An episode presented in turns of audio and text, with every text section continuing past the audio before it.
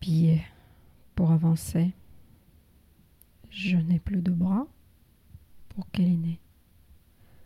Je n'ai plus de lèvres pour embrasser. Abasourdi et pas encore totalement remise après la première tempête qui a emporté mon papa en décembre 2020. Je tombe dans les abîmes de ma vie. Hum. Je n'ai pas senti cette deuxième vague arriver. Le bruit de la deuxième vague était presque inaudible et même plutôt berçant, réconfortant. L'espoir fait vivre, n'est-ce pas? Mon cœur écoutait cette musique douce, pourtant mensongère, et ma tête n'était simplement pas connectée, éteinte, pour ne pas déceler le véritable bruit de cette vague. Vous savez, comme une musique d'ascenseur euh, que tout le monde connaît. On l'écoute, mais on ne pense pas à la suite. La musique s'arrête et on subit la chute vertigineuse dans le vide. La chute de l'ascenseur émotionnel. Je vois toute ma vie défiler en l'espace seulement de quelques secondes.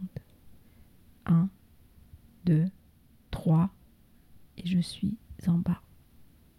Sous les décombres, j'entends des voix, mais je ne les écoute pas.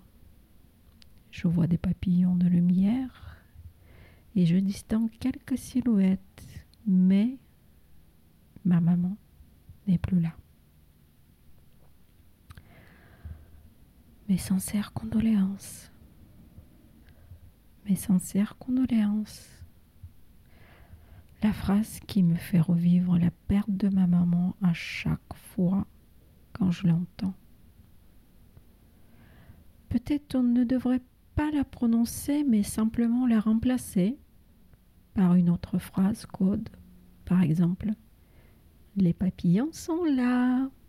Ou Your mother is in the kitchen drinking champagne.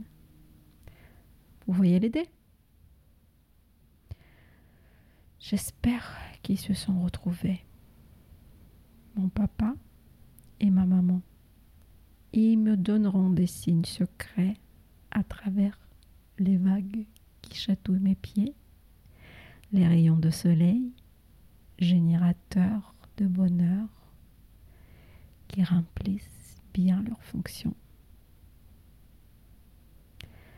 Ces improvisations dansant du vent canois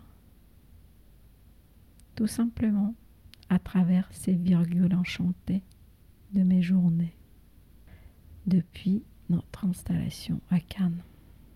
Après le tsunami de novembre 2020, je me relève. Après la chute de l'ascenseur, il y a seulement quelques jours, je me relève de nouveau. Je me relève malgré mes cicatrices et déchirures, et continue ma route, notre route.